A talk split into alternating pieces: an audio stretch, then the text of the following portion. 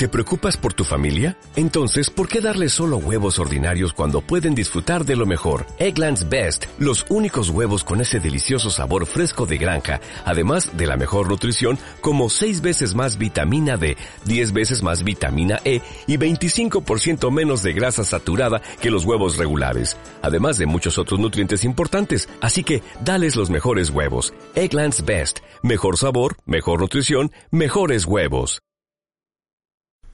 Bienvenidos a Casa Paco. Hoy viene a visitarnos un gran amigo, un gran actor y una de las personas más interesantes que conozco, que es lo que se conoce en la profesión como un actor de carácter eh, y que le ves la cara y dice, este tío, este tío lo he visto yo.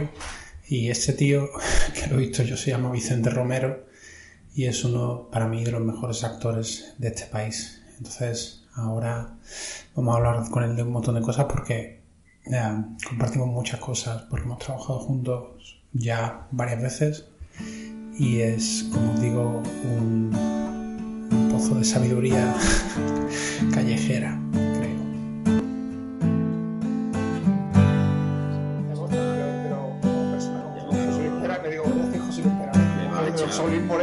Peor, peor. Me va a echar de aquí. Oh, no, por Dios. Me vais hoy una cosita, me voy a reivindicar mi... No, hombre, no, te preocupes. Ok, ok. ten cuidado que, que te quema. Que, que no te estaba contando que la razón principal por la que hago esto es porque yo creo que en nuestra profesión llega un momento en que perdemos un poco el norte de por qué puñetas estamos haciendo esto. Aparte de por comer, quiero decir, aparte de por... Todo esto está grabando ya, ¿no? Esto está grabando ya. ya, ya, ya. Esto ya está... Esto ya... Así de poca es eso, eso ya empezado. Vale. Y, y, y, a veces, tío, a veces te, te planteas, dices porque yo creo que uno tiene, por lo menos en mi caso, o sea, como el sueño de hacer cine, el mundo del cine, Ricky, ¿sabes? Como que a mí me pasa, yo, bueno, tú ya me conoces también en, ese sentido y me pasa lo mismo. Que tengo, necesito encontrar una justificación, incluso últimamente como me pasa que, que incluso digo, y si me dedico a otra cosa, que me van dando mucho por culo a... ya, ya, como que, que si yo solo voy haciendo esto... Y del cine sí, ¿no? Y ¿Tú, ¿Tú, has hecho alguna vez entrevistas de trabajo para algo que sea diferente a esto? Yo he tenido mil trabajos diferentes, Paco. Y he hecho entrevistas de trabajo, y he trabajado de... A mí nunca me han cogido de nada, tío. no, yo he trabajado de un montón de cosas. Lo que pasa es que, bueno, yo un momento que decidí pues, trabajar en esto. Y... Pero, pero bueno, a ti también, joder, es que se te da muy bien lo que haces también. claro, no, es como yo digo, si es lo que, es lo que mejor sé, sé, hacer. Bueno, sé hacer un montón de cosas, pero también últimamente tampoco me quiero identificar, porque eso de identificarte con lo que haces. Yo soy actor, soy director, soy no sé qué. Yo creo que no deberíamos identificarnos con eso. Nos dedicamos o tenemos una parte nuestra que se dedica a eso, pero yo somos muchas más cosas. Yo ahora me estoy intentando desembarazar de soy Vicente actor, ¿no? Yo soy Vicente y soy capaz de, digamos, de, de, granar un montón de cosas en mi vida. He tenido, digamos, la oportunidad de dedicarme a esto y me estoy dedicando a esto, que lo hago muy bien y me encanta me trae muchas penurias en el sentido de que a veces, pues eso, sabes que hay veces que o, no te da eh, emocionalmente, no te llena, o no te da de comer, o tú crees que tienes un sitio que te mereces, pero no estás ocupando esa. Que, que lo he dicho antes como medio broma, medio en serio, cuando antes he hecho una pequeña introducción he dicho como que Vicente es ese gran actor que todos conocemos, que mucha gente a lo mejor no conoce exactamente, es como un actor de carácter, actor de carácter. Español, sí, somos, es muy, a mí me lo han dicho, actor de carácter, soy un actor con muy mal carácter, además, tengo una mala hostia que te caga.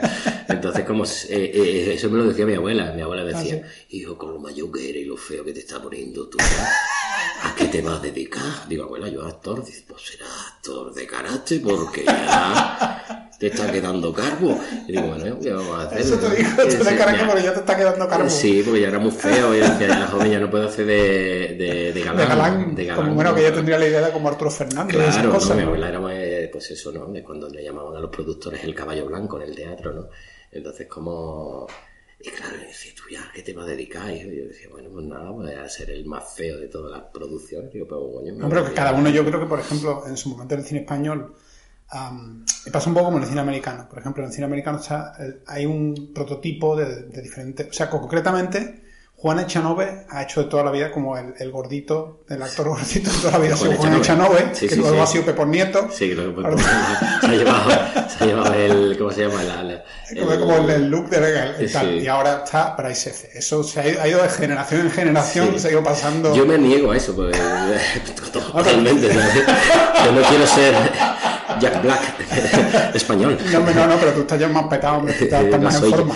No quiero ser Jack Black, como No, me decía un amigo, le decía, tú eres el Jack Black español. ¿Eso te decía? Pues, Eh, y yo decía, vaya, hombre.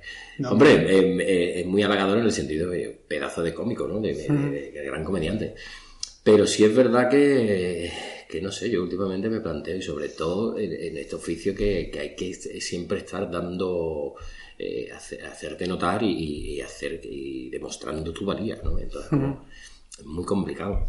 Y, y bueno, no sé, yo estoy todavía buscando mi sitio, buscando un sitio donde, donde yo creo que todavía me puedo llegar más lejos e intento llegar más lejos. Además, soy muy ambicioso en ese sentido. eh, eh, con Pero tú, a tú mi crees un poco, o sea, bueno, vo- volvamos un poco antes de llegar a- al final del viaje, vayamos al principio del viaje un poco, y, y hablemos un poco de, o sea, tú naces en Sevilla.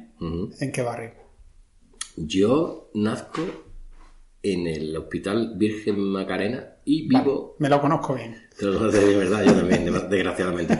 Desgraciadamente. Y, y empiezo a vivir en Triana.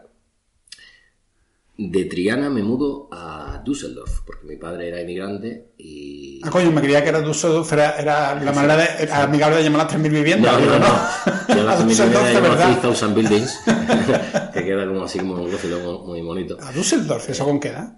Pues tenía entre 4 y 5 años, estuve allí... Eso lo recuerda, Triana, no te acordarás apenas. Sí, me acuerdo, sí, me acuerdo. Yo Ah, tengo, ¿sí? sí? yo tengo que recuerdos una- desde yo, yo- a mí me cuesta muchísimo. pequeño. ¿En serio? Desde que ¿Pero tenía... por qué? ¿Porque eran recuerdos traumáticos o porque sí? No, recuerdo... No, no son recuerdos Es que yo, traumáticos, ¿sabes qué tengo- decir? Que yo, yo, mi recuerdo más, más, más de pequeño quizás sería a lo mejor con seis años. Yo calculo. entre a partir de tres años te- tengo recuerdos.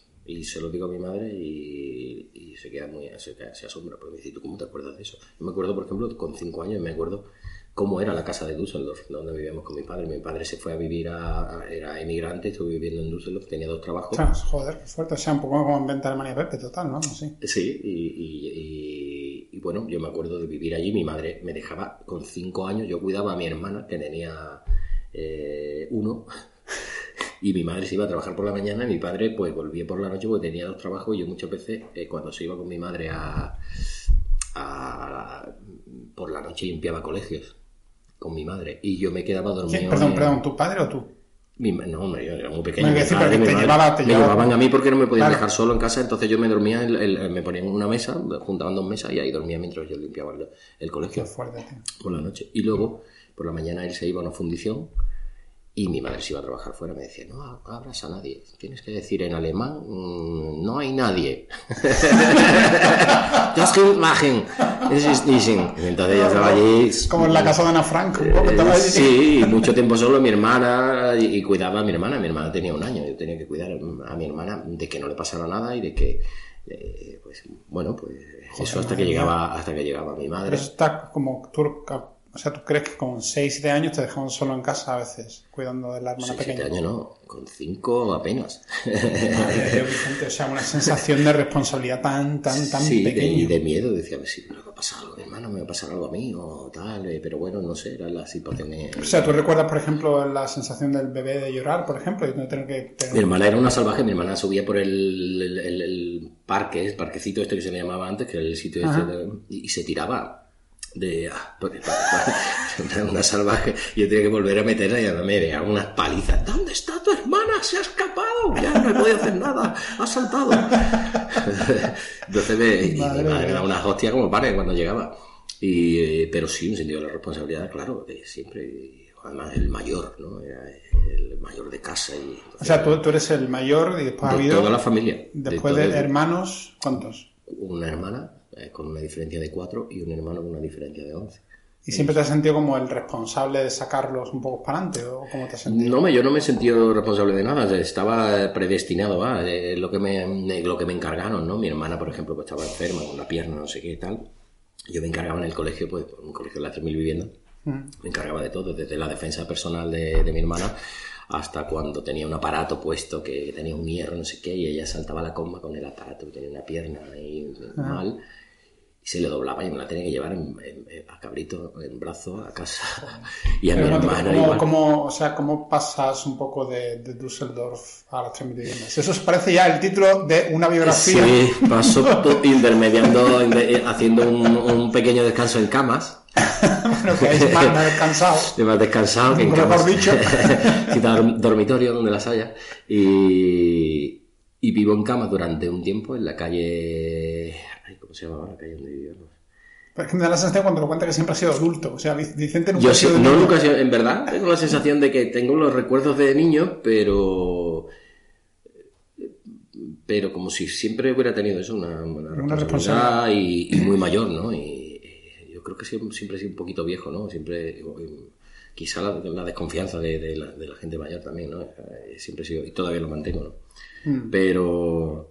Antes, y eso pasamos antes por camas. Marbella, la calle Marbella, en camas. La calle Marbella. Calle Marbella. Y entonces, ¿con qué edad? O sea, ¿tú- ¿tus padres siguen juntos en ese momento? Sí, ¿no? Y siguen juntos. Mi, pa- mi madre se va a buscar a mi padre a Alemania porque mi padre estaba ahí solo. eh, eh, Vivía con, en, en un piso de emigrantes. Yo me acuerdo de que en el bloque había turcos, italianos y gallegos. Y, y- y a mí me, to- todos me llevaban los- me quedaba un día en casa de, un de los turcos, que eran músicos, otros italianos que también eran músicos, me regalaron un acordeón, una pareja gallega, que eran muy mayores y que como no tenían hijos, pues me cuidaban y me cebaban como si fueran a sacrificarme Navidad.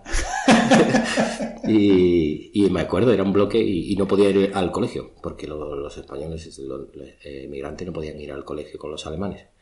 Entonces yo tenía allí mi, Ah, o sea, que de alguna manera, o sea, que estabas un poco recluido en aquel piso y Sí, yo bajaba, universo. yo claro, mi universo era muy pequeño, era ese piso y bajar a la calle, había una niña que me encantaba, así también como de 5 años, pero la madre cuando la veía me perseguía una señora alemana grande, gorda, con, un rodillo de amasar, me perseguía porque la parte de atrás de, de la, de la casa esta era como, eh, como pequeños huertos, Ajá. era un edificio y detrás tenían pequeños huertos como esta habitación y cada uno pues ahí cultivaba que con los petos estos así de, de Sí, sí. cuero, muy alemán todo. Y claro, yo había una niña que me, me encantaba, yo bajaba, intentaba jugar con ella, y era una zona pues así, había ortigas y era cam- como campito, ¿no?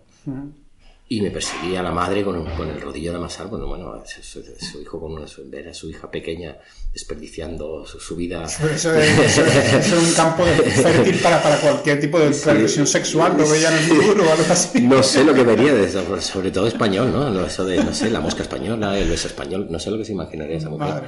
Bueno, Pero- entonces estás en Düsseldorf, luego la familia se muda de vuelta a España a Camas. se, se mudó a cama y una vez en cama, estamos unos años allí, y a mi abuela le, le- le cambian, digamos, por decirlo de alguna manera, ella vivía en, en la calle Rodrigo de Triana, es donde teníamos la casa antiguamente, y en un patio de vecinos los desahucian para hacer eh, viviendas de lujo, que de hecho ahora ese patio de vecinos son viviendas de lujo, Ah, le dan un piso eh, que no era al principio de las 3.000 viviendas. Lo ocupan una gente que ya había eh, eh, pedido un piso de, de protección oficial, como era un piso de protección oficial, lo ocupan. No quedan más pisos y nos mandan a las 3.000 viviendas.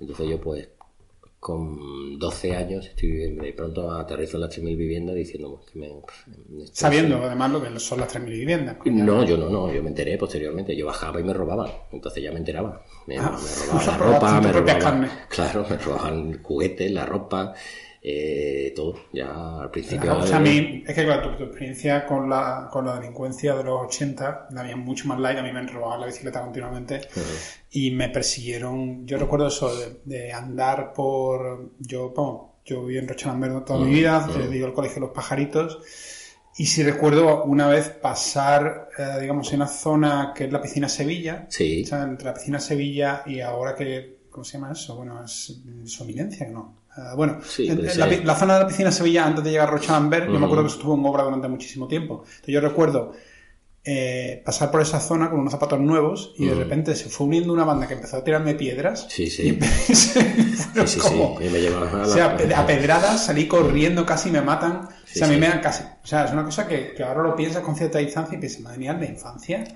Que, que es la hostia. Hombre, yo la me de peleas que me he metido. Sí, sí, yo me acostumbré y me convertí por un salvaje más. Vamos, yo eh, tenía una puntería que te pega una pedrada de aquí a 200 metros y te abro la cabeza con la piedra de la vía directamente. Ya aprendí a defenderme, era mm, casi como, eh, ¿cómo se dice?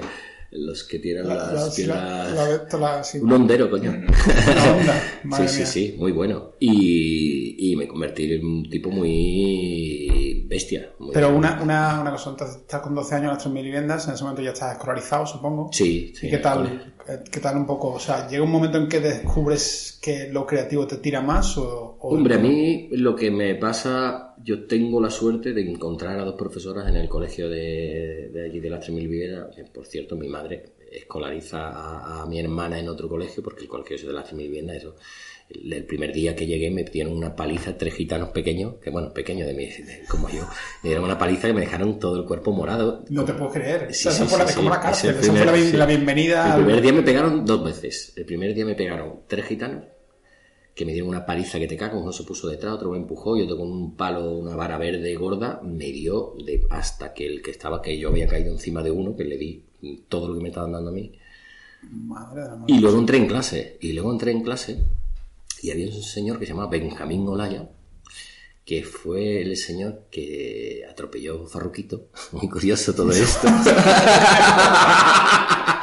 y Benjamín Olaya me daba unas palizas, tal como entré en clase, me cogió Pero perdón. ¿Benjamín Olaya es un alumno o es un...? Un alumno, un alumno, un alumno que había allí también, que fue el, el chico este que, que atropelló Farruquito. Madre de Dios. Muy curioso lo- la, Sí, sí, la- sí. la- Bueno, y este momento... señor me, me, me pegaba, bueno, me pegaba todo el mundo hasta que yo cogía y bueno, me defendía. A uno le di con una silla, al otro le hice no sé qué, tal. Entonces el mismo terror de ir todos los días al colegio, pues eh, te- te- No recuerdo, claro, yo recuerdo peleas, yo más o menos, tú eres un pelín más mayor que yo, pero no mucho más, pues yo recuerdo en el colegio de la Candelaria de los pajaritos peleas como algo habitual en Sí, el sí, colegio sí, de peleas que eran algo habitual.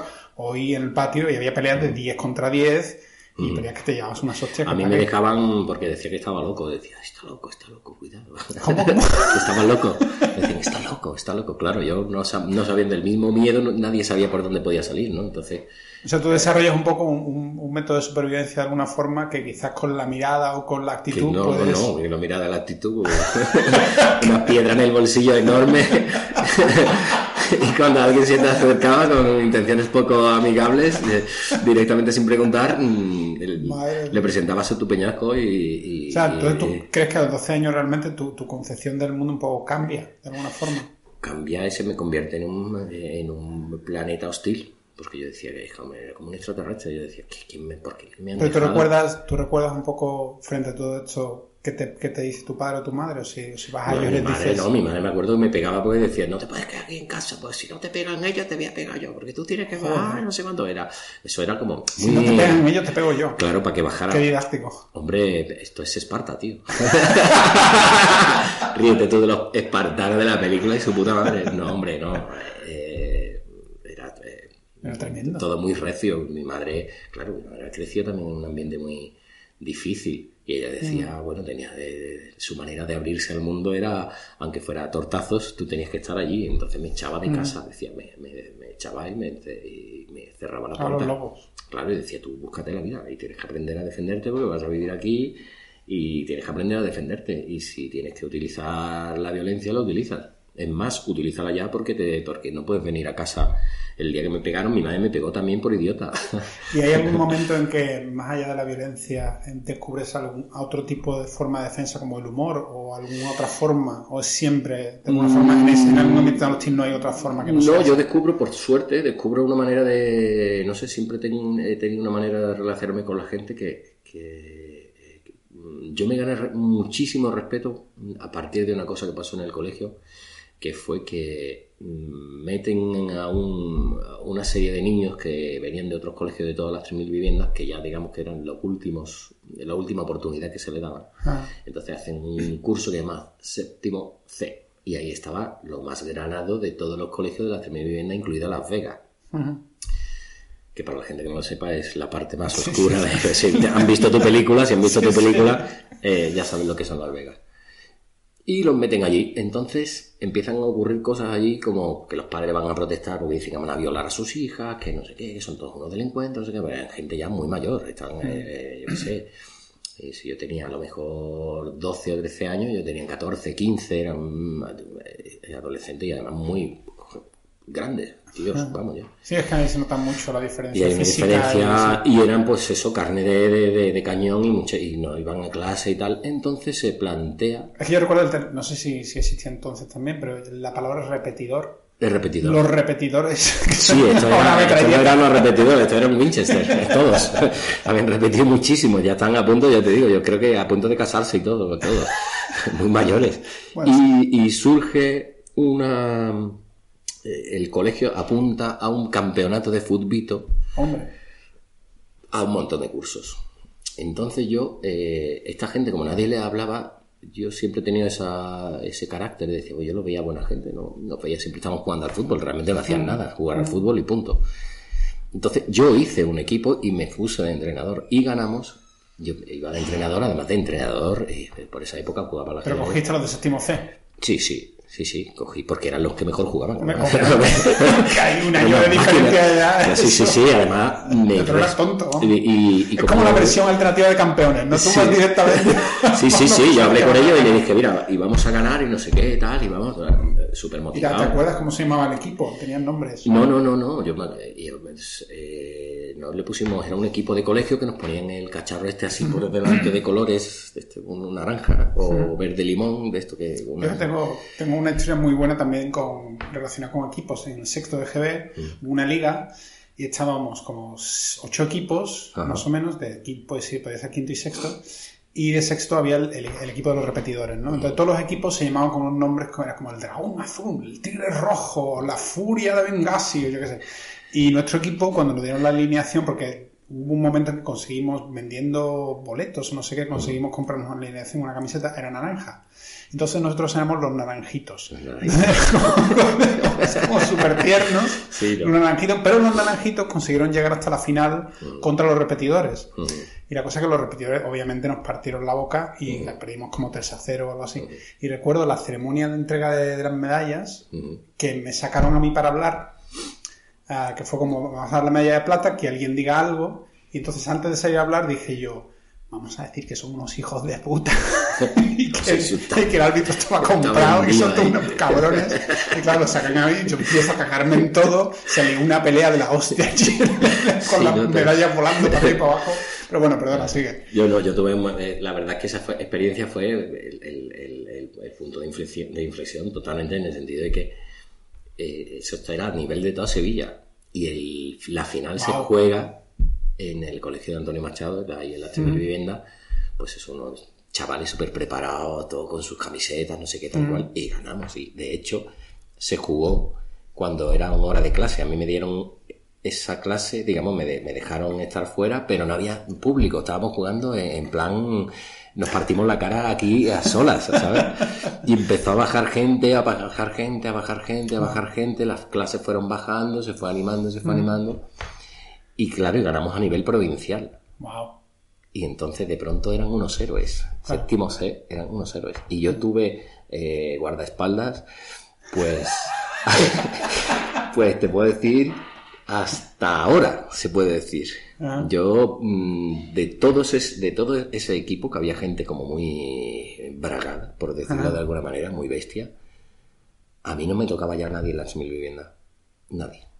A mí nadie más. No, pero lo, lo gracioso es que, y esto conecta con la película que hemos hecho ahora con Adiós, que cuando le das la oportunidad a alguien que supuestamente tiene fama de, de- de- de ser el más malo de los más malos, Sí, sí, el traficante o de lo que sea, cuando le das la oportunidad de hacer algo que va más allá, que puede ser cine, puede ser algo creativo, puede ser deporte, puede ser música, puede ser flamenco, puede ser lo que sea, sale lo mejor de cada uno. Sí, sí, sí, sí. Ahí, ya te digo, ahí de pronto empezaron a tener un lugar empezaron a ser unos héroes deportivos que hoy en nuestra sociedad está muy en valor.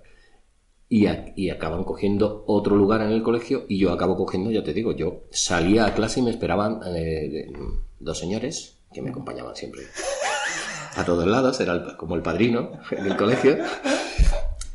Bueno, bueno, déjame que no quiero, que hay muchas cosas de las que hablar. Entonces, estamos en las viviendas y yo te conozco a ti en el Centro Andaluz de Teatro, en el curso de dirección. Eh, ¿Cómo pasas de, de dónde, cómo pasas, si, si es que hay un, hay un camino de, de ese momento a las tres viviendas a Paso a través, a, través de dos profesoras que conozco en el, en el colegio que se llaman Blanca y, Demi y deciden hacerse cargo de mí. Entonces deciden hacerse cargo de mí porque decían que a todos no podían salvarlo, pero que yo tenía madera de, ah. ser algo más. Entonces eran dos profesoras que venían con, digamos, que habían elegido destino en el colegio de las viviendas. Qué fuerte.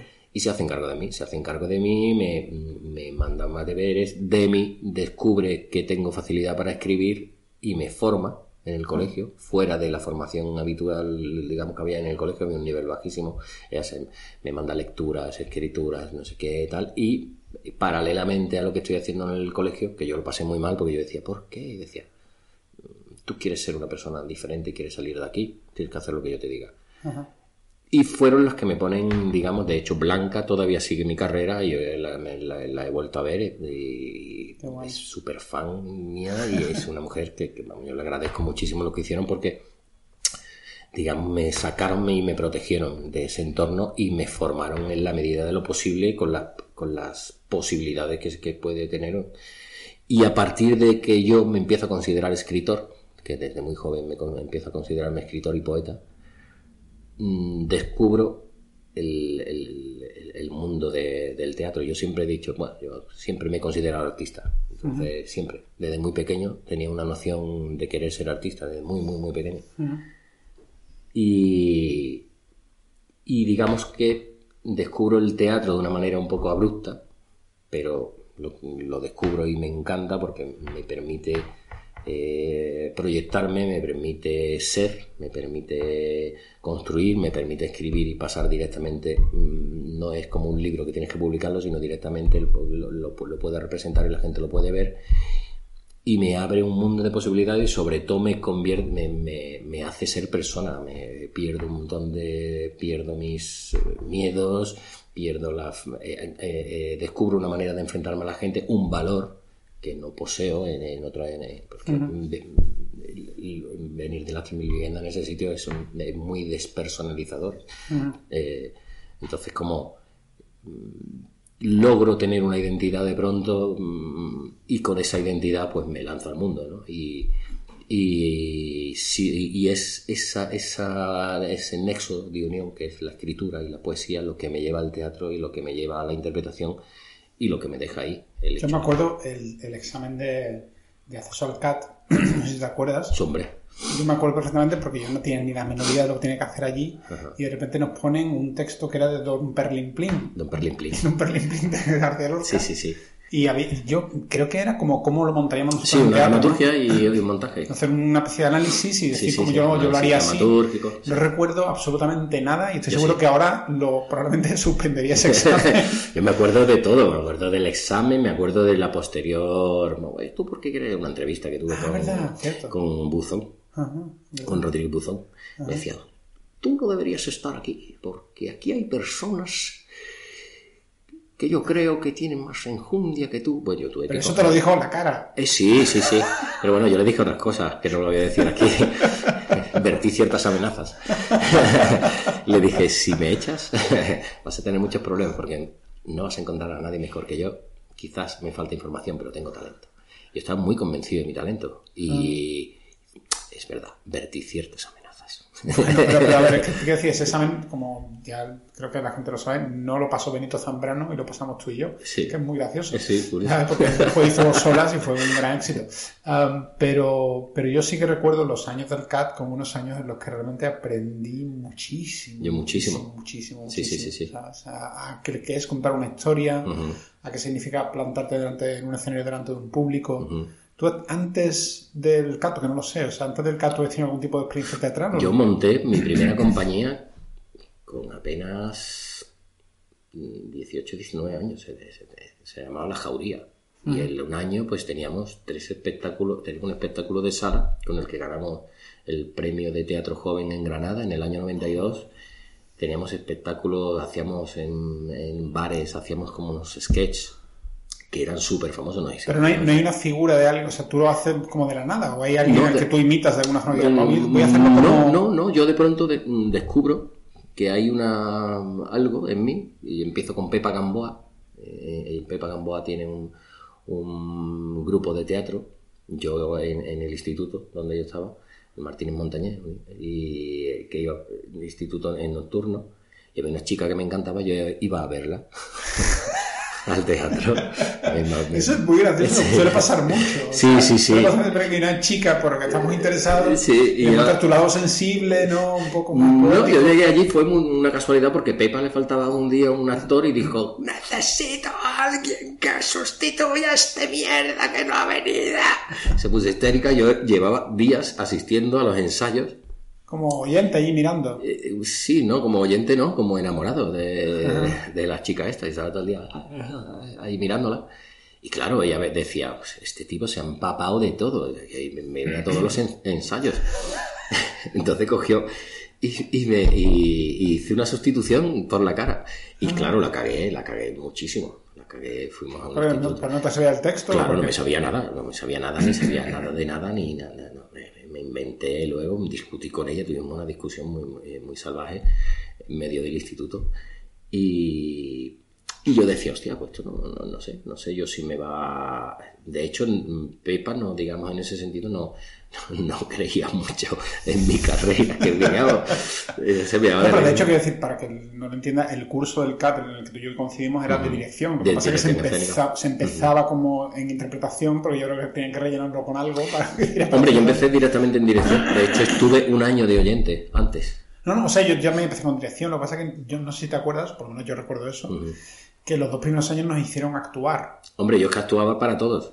Yo no sé si tú te acuerdas, yo actuaba, para todo el mundo, ya lo mismo hacía una performance, ya le hacía un Valle Clown. Sí, sí, me acuerdo Entonces, la formación que yo recibí ahí, me, eh, los cursos, todo, yo para mí es, yo creo que el mejor momento de mi vida de, de, sentir que me estaba nutriendo en mi carrera ha sido ese, mm. el, el mejor tanto como el espacio. Hay una energía muy bonita. También fue muy triste, ¿no? Porque yo recuerdo el tercer año, quizás fuese, que empezamos a dar clase en el patio, porque ya nos están como echando. Sí, sí, sí. Hay que, vamos, yo, eh, me parece por parte de los profesores, por parte del chino y por parte de, todos los profesores, que una valentía de decir, no nos echan de aquí y, no, y nos quedamos. Porque yo tuve mis peleas con el chino, las mismas que tuviste tú o más. bueno, porque esto tuviste más, por efecto.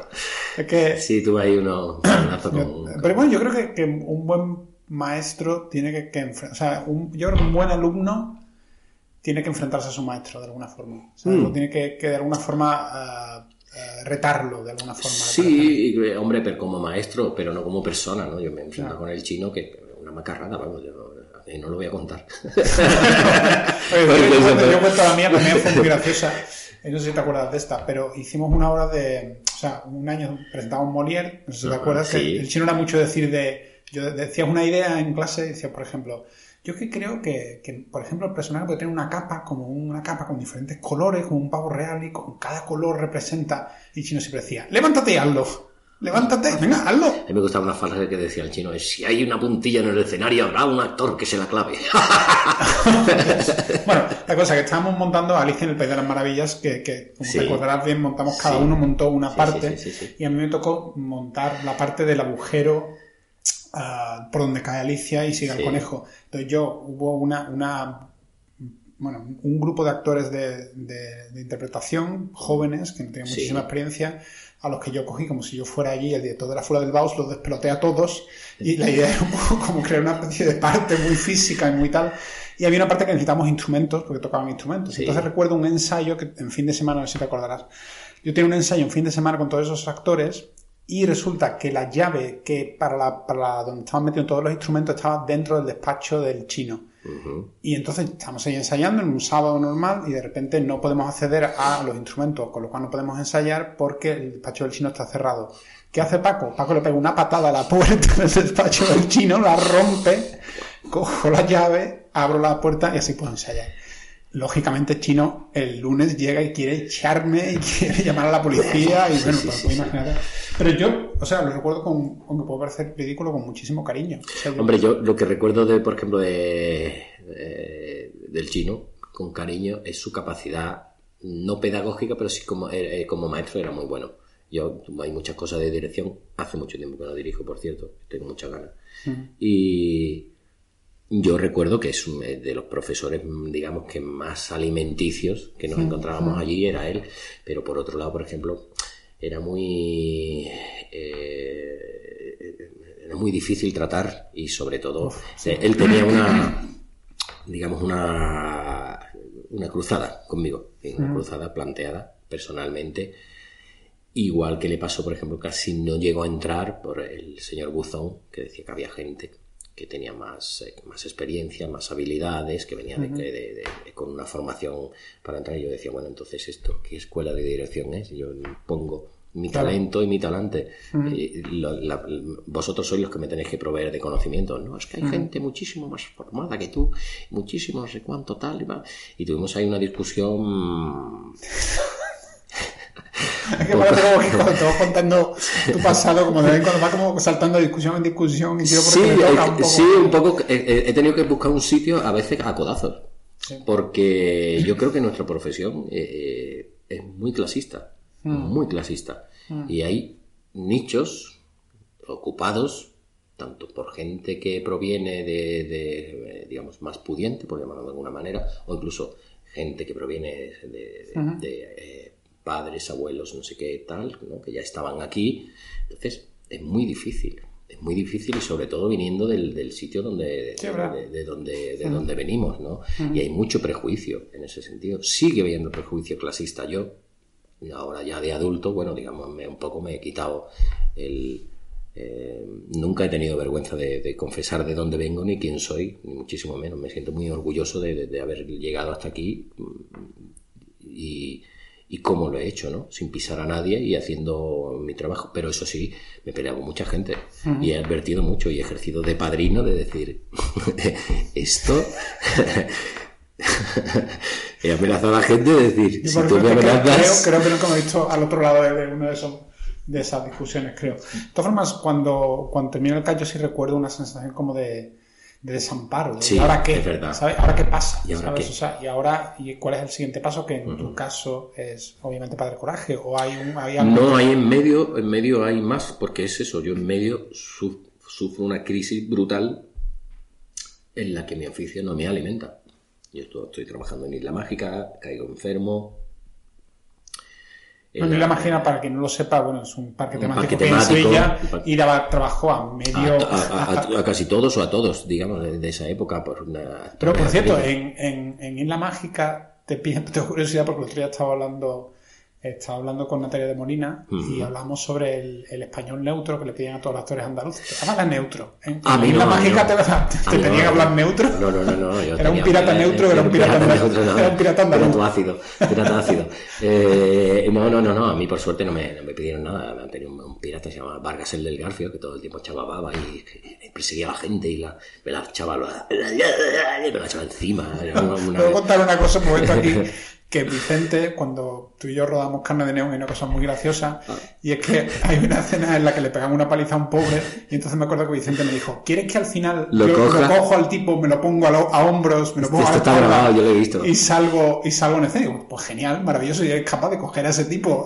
Y que hostia me di. Y entonces pegó un ostión porque lo cogió, Sí, sí, pero fue sí. como que yo vi a Vicente que hizo, ¡ah! Y Sí, fue como, porque además me resbalé, porque el suelo estaba húmedo, me resbalé y aparte no había calculado bien el peso y sobre todo digo, hostia, voy a romperle el cuello a este Pues señor. yo creo que estabas tan contento de estar haciendo la película en ese momento y Sí. ya este- saber que No, estaba muy estaba venido, Súper metido en venido arriba, venido arriba. Bueno, Sí. perdón, volvamos a, a Isla Mágica. Entonces, eh, estás en Isla Mágica, estás ganando, ganando toda la vida como actor en Isla Mágica, pero sabiendo diciendo a la vez esto, Pues diciendo que, está- no sé, pues ya a punto de cumplir 30 años, eh, eh, habiendo estudiado dirección, eh, habiendo escrito varias obras de teatro, habiendo tenido, habiendo fundado va- varias compañías, y bueno, en cierto sentido, pues verte imposibilitado de, de- de ganarte la vida y sobre de- con, con tu oficio. Y, Y yo siempre he estado muy convencido de que de mi valía, de decir, bueno, es- me, me he defendido muy bien en ese sentido. Y de pronto, pues en Isla Mágica, justo cuando estoy enfermo, tengo una bronquitis mm, enorme, no puedo ir a trabajar, que fue muy difícil lo de no ir a trabajar, porque querían que fuera a trabajar. Eh, mm, surge una prueba para Benito Zambrano para, para Padre Coraje. ¿Y tú, tú sabes lo que era cuando ibas? ¿O- o No, a mí me lo dijo una amiga, Toñi, que también es actriz, pues tienes que hacer este casting. No, eh, ya era un descreído este casting, seguro que ya está todo dado y esto, esto es una mierda, siempre igual, que aquí está todo vendido, no sé qué.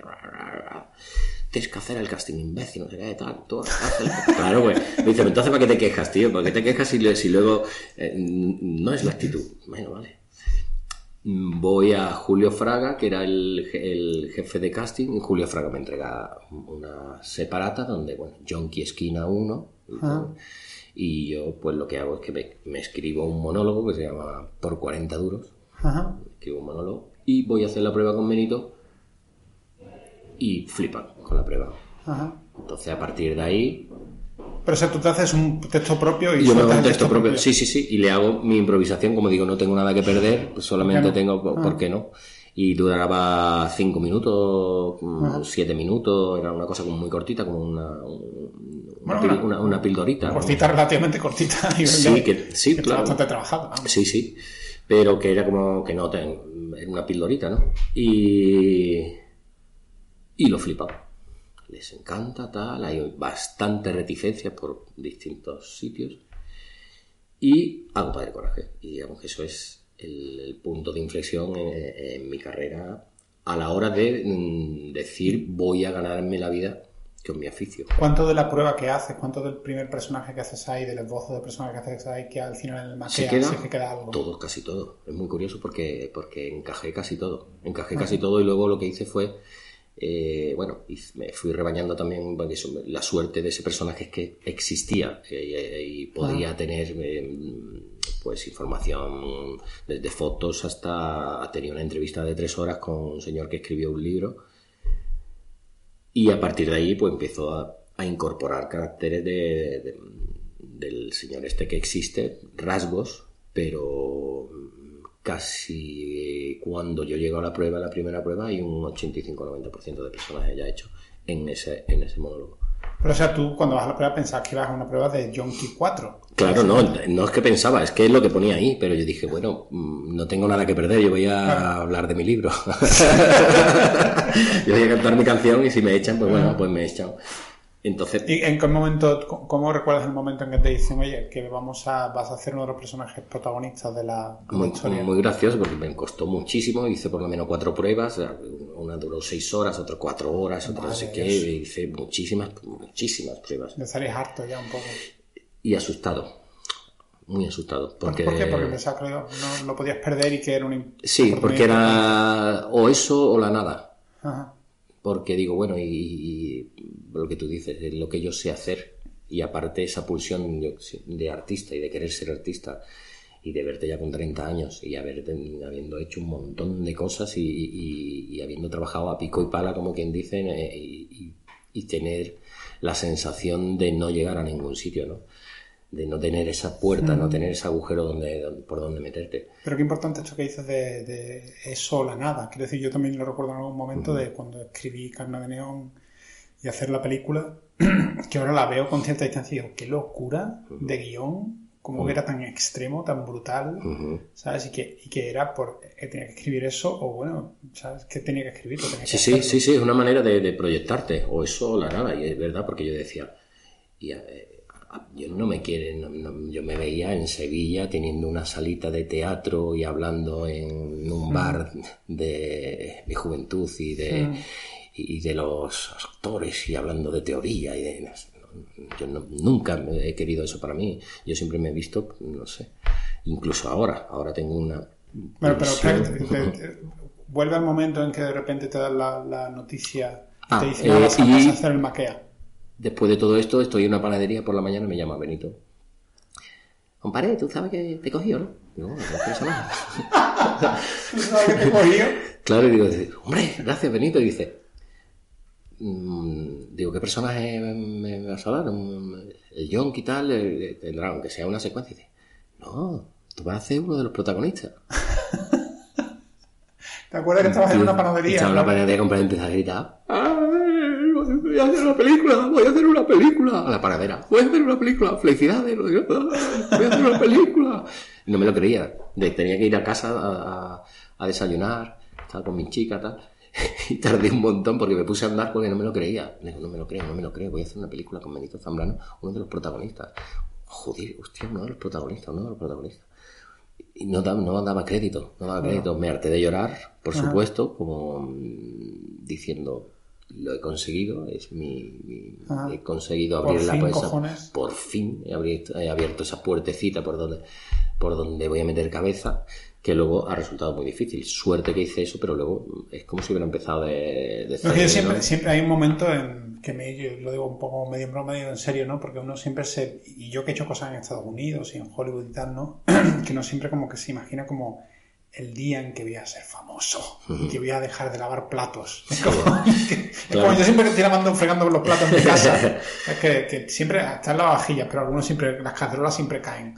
Siempre están diciendo, ¿yo qué hago lavando platos si yo con el talento que yo tengo, puñeta? Hombre, eso es lo que pensaba yo. Yo, pedí, por ejemplo, eso, ¿no? Yo, me- yo, este, trabajando de... Me iba a Tenerife en verano y, y trabajaba de camarero, de cocinero, básicamente, pues eso, de- en eso de oficio, o camarero, cocinero, cocinero bastantes veces. Y me acuerdo de estar, antes de, hacer el- de entrar en el Centro Andaluz de Teatro, que hubo una ruptura también importante en mi vida, que dije, bueno, me separé de, mi, de, de una novia que llevaba muchísimos años. Y yo me acuerdo que estaba en un, en, en un hotel que me habían cogido para de, salsero, para hacer todas las salsas. Wow, Especialista ok. en la cocina, no sé cuánto tal, solo de salsas.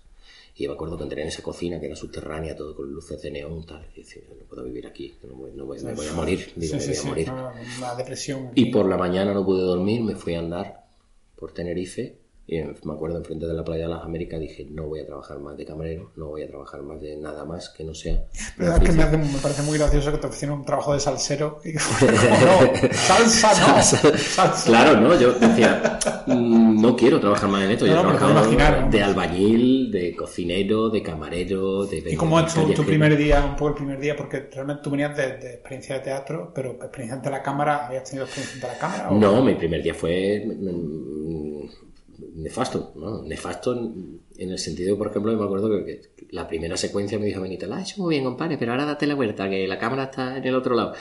Entonces, mi primera secuencia O sea, que yo grabé, como, la ah, hice, se sí, la hice de espalda, ¿vale? Entonces, co- de espaldas a la cámara. Entonces, tenía una falta de experiencia, pero claro, eh, yo me acuerdo que me tenía un ataque de ansiedad antes de ir a grabar. Las... ¿Ah, sí? sí, sí, sí, yo me tenía que tirar en el suelo y respirar y atemperar la, la, la respiración porque digo, "Ah, con cuánta responsabilidad y, y claro. ya no solamente ya había conseguido mi objetivo, pero ahora había que hacerlo bien. Claro. Había que hacerlo Bueno, muy, bueno, muy pero bien. tenías la verdad de alguna forma para saber de dónde venías y lo que estabas representando, pero, Mm. pero aún así... No, yo siempre el, el- ese pánico lo tenía, porque yo también soy de la opinión que aunque tú seas el mejor intérprete del mundo, no necesariamente vas a tener el un resultado, no vas a... Entonces la, la, la, la técnica de alguna forma actoral de, de- del trabajo de cámara lo aprendes un poco sobre, Sobre la marcha, sobre Totalmente. todo O sea, lo que la son- marca, esto es una marca. Sí, sí, sí, pagas. lo que es una marca, pues, cómo se trabaja en distintos planos, las acciones físicas, cómo trabajar con las acciones físicas, porque yo me acuerdo cuando otra, otra vez a una secuencia tenía esta- estaba pelando un trozo de queso y digo, no, navaja, he probado la carne, pa, y clavaba la navaja, no sé qué, yo, digo, hostia, vaya aquí lo que he desarrollado, y viene la script y me dice, muy bien, pues ahora tienes que hacerlo todo, ¿te acuerdas con la mano que has cogido la, navaja? Eh, y, digo, no, Ay, pues que, es que tienes que hacerlo todo igual, si no, no, no, esto no se puede montar. Digo, pero yo igual no puedo hacerlo, que yo no me acuerdo lo que he hecho. Ay, pues yo te lo enseño. me enseña lo que había hecho. Madre mía, buah, chaval, qué mal lo pasé. Porque claro, tenía que repetir. ¿Qué pasa? Que luego posteriormente me obsesiono con ser. Por ejemplo, yo creo que soy una persona, uno de, un actor muy técnico trabajando y me obsesiono con ser absolutamente pulcro, limpio en las acciones físicas, que sean representativas, que no sé cuánto, dramaturgia de personaje. Yo cuando voy a un rodaje está todo mm, milimetrado. Tengo que ir con una Y eso me lo da pues el, el- el pánico y el, el- el terror que siento cuando ante eh, mis primeras experiencias ante cámara pues de ir vacío, ¿no? Solamente con la experiencia teatral de interpretación, que bueno, que ya es bastante, porque yo mm, digamos pasé por muchos sitios, desde circo hasta eh, Valle Inclán, hasta un montón. Entonces digamos que tenía una mochila en ese sentido. No, yo lo, yo lo creo. O buena. sea, tú tienes una mochila mucho más grande que la que yo tenía cuando me enfrento a, a mi primer cor- cortometraje, pero, pero sin embargo, todo es aplicable. Es decir, cuando te dicen, ah, bueno, que tu acción es pelar este queso, pues ya te recuerdas todas las acciones que has hecho en teatro y las miles de veces que hemos encima de otra manera diferente. pero- Mm, hombre, lo que hago es asumir una técnica y decir, bueno, pues esto tengo que repetirlo en casa, saber, por ejemplo, yo me enfrento cu- cuando cojo un texto, incluso ya estoy incluyendo las acciones físicas, el, el- eh, ¿Sabes, sabes una cosa muy buena de las acciones físicas? ¿Sabes la acción esta del, del mafioso que tira la... El mafioso que está con la moneda, ¿te he contado esa historia? ¿no? Pues hay una historia muy buena, me la contó John Logan, ah, que todo, todo el mundo sabe, en las películas de mafiosos, en la primera parece que era Capone de 1930, por ahí, pues se veía al primer mafioso como haciendo así con la moneda, ¿sabes? Como, lanzando la moneda hacia arriba, volviéndola a coger, ¿no? Ah, y entonces tú eres un actor de, de teatro que, que le dieron un papel de mafioso y no sabía qué hacer con las manos. Entonces de repente, Claro. como no sabía qué hacer con las manos, dijo el bueno, yo puedo ponerme aquí a lanzar la monedita y a mí Y esto, esto yo creo que me sirve. Y de repente eso se convierte en algo que luego los mafiosos de verdad lo acogen La dentro de sí. mundo. Sí, porque muchas veces es verdad que el cine no se sabe quién, si la vida es la que influye en el cine o el cine en la vida, ¿no? Eh, la gente se imagina el amor como en el cine y todo, todo es muy parecido. Pero bueno, entonces, Sí. eh, eh, ¿cómo, o sea, llega un momento, ¿tú consideras Padre Coraje de alguna forma cuando se estrena que cambia de alguna forma tu vida o no la cambia? La gente te, co- te conoce por la calle. La, la gente me conoce por la calle y me pregunta si yo soy de Proyecto Hombre. ¿Sabes? Entonces, imagínate. como, es decir, que. tan buen personaje ha hecho que piensan que, que directamente han cogido una Sí, carpeta que es un en yonko, era el yonki de, de- de la calle. No me jodas. Y la gente me preguntaba, y bueno, ¿y tú cuándo saliste de Proyecto Hombre? ¿Y tú cómo, te, cómo, cómo conociste al director? ¿Y cómo no sé cuánto? Digo, no, O sea, piensan que directamente es el rollo de- un- del un- paquille y el torete un que de alguna forma Sí, directamente de directamente me, calle. me- me meten ahí en, en- que no era un profesional o no era un actor, ¿no? Y hay mucha gente que me pregunta eso. Y luego es muy difícil me- salir de ahí, de, porque yo empiezo, llego a la casilla de salida, pero llego a la casilla de salida. Con Padre Coraje no hay una proyección. Por ejemplo, yo creo que si Padre Coraje se hubiera puesto ahora, hubiera sido, para mí, hubiera sido mm, en el momento actual, con la edad que me coge, y ahora hubiera sido una proyección para mi carrera estupenda, hubiera sido, hubiera sido un pelotazo. ¿Qué pasa? Que yo de pronto hago eso, pero el siguiente personaje que tengo son dos sesiones en policías. Ajá, Y la siguiente trabajo, el trabajo que tengo es dos sesiones en periodistas. claro. Y el siguiente trabajo, es decir, después de Vuelves al trabajo un poco de pico y Sí, pala de... sí, vuelvo al- a, a- a lo que yo digo, la casilla 1. Mm. Abro la puerta, pero me encuentro en la casilla 1.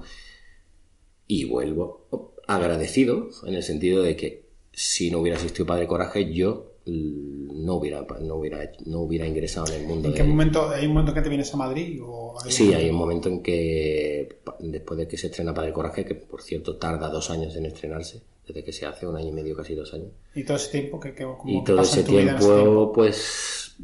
mm, miedo, mi abandono, decía. Lo misma, la misma sensación. Claro, sí, decir, hostia, porque.